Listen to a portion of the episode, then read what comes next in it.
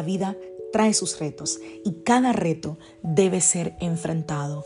Cada día es diferente al anterior y para cada día necesitamos una palabra de Dios. Por eso el devocional de hoy es una palabra para ti, para cada día, porque Dios quiere hablarte hoy y lo va a hacer a través de su palabra. Por eso, escucha el devocional de hoy.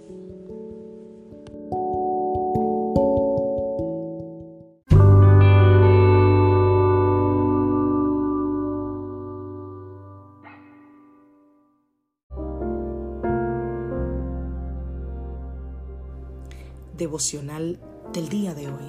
Nuestra herencia. Vamos a la palabra del Señor, Primera de Reyes, capítulo 19, a partir del verso 19. Partiendo él de allí, halló a Eliseo, hijo de Safat, que araba con doce yuntas delante de sí, y él tenía la última. Y pasando Elías por delante de él, echó sobre él su manto. Entonces, dejando él los bueyes, vino corriendo en pos de Elías y dijo, te ruego que me dejes besar a mi padre y a mi madre y luego te seguiré. Y él le dijo, ve, vuelve. ¿Qué te he hecho yo? Y se volvió y tomó un par de bueyes y los mató. Y con el arado de los bueyes coció la carne y la dio al pueblo para que comiese. Después se levantó y fue tras Elías y le servía. Segunda de Reyes capítulo 2, verso 8 en adelante. Tomando entonces Elías su manto, lo dobló y golpeó las aguas, las cuales se apartaron a uno y a otro lado, y pasaron ambos por lo seco. Cuando habían pasado, Elías dijo a Eliseo, pide lo que quieras que haga por ti, antes que yo sea quitado de ti. Y dijo Eliseo, te ruego que una doble porción de tu espíritu sea sobre mí.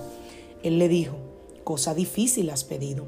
Si me vieres cuando fuere quitado de ti, te será hecho así, mas si no, no. Y aconteció que yendo ellos y hablando, he aquí un carro de fuego con caballos de fuego apartó a los dos, y Elías subió al cielo en un torbellino.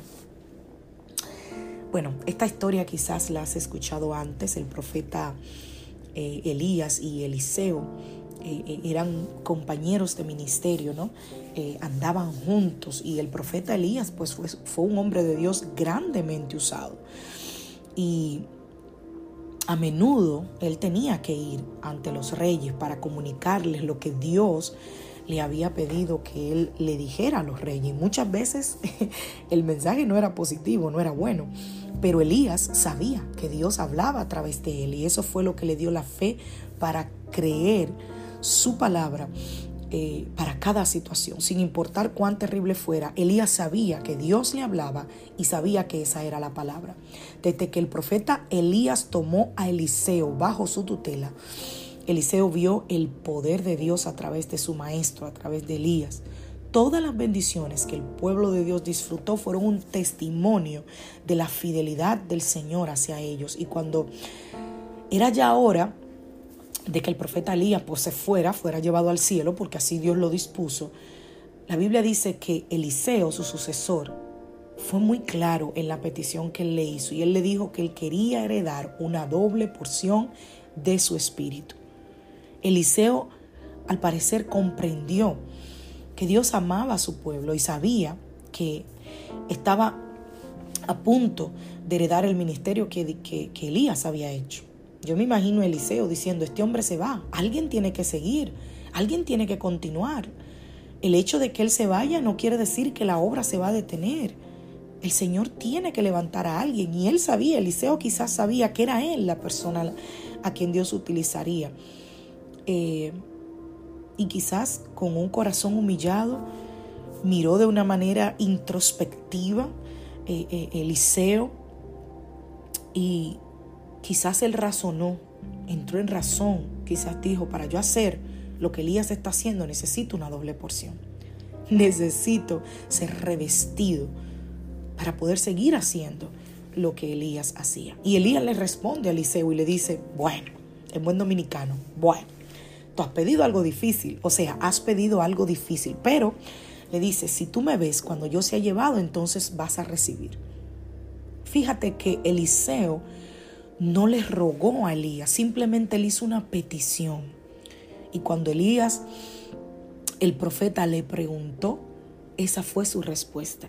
Y a través de todo lo que Eliseo había experimentado con Elías, él también había llegado a confiar en que Dios, a quien ellos servían, haría su voluntad y traería honor y gloria a su nombre a través de a quien él quisiera usar. Cuando tú y yo eh, venimos a los pies de Cristo, nosotros somos llamados a confiar en el Señor. Estamos llamados a saber que el Señor está con nosotros y que Él es nuestra herencia. Nuestra herencia no son carros, ni casas, ni lujos, que no están mal, pero nuestra mayor herencia es el Señor. Él es nuestra herencia. La Biblia dice que Él nos perfeccionará y que dirigirá cada paso del camino para que nosotros también podamos vivir vidas como la vivió Eliseo. Eliseo luego de que Elías fue llevado, vivió una vida conforme a lo que el Señor había establecido, confiando en el Señor, siendo fiel al llamado, siendo fiel a la promesa. Así que mi recomendación para ti esta mañana, mi sugerencia es ser fiel a la promesa. Recibe esa herencia, atesora la herencia. Cristo es tu mayor herencia. Confía en el Señor y en su fidelidad para que tú puedas seguir llevando gloria a su nombre para beneficio de su reino.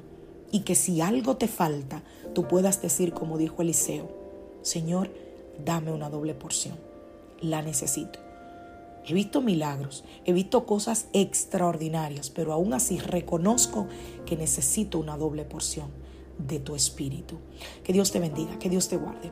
Soy la pastora Lizelot Rijo de la iglesia Casa de Su Presencia y deseo que Dios te bendiga.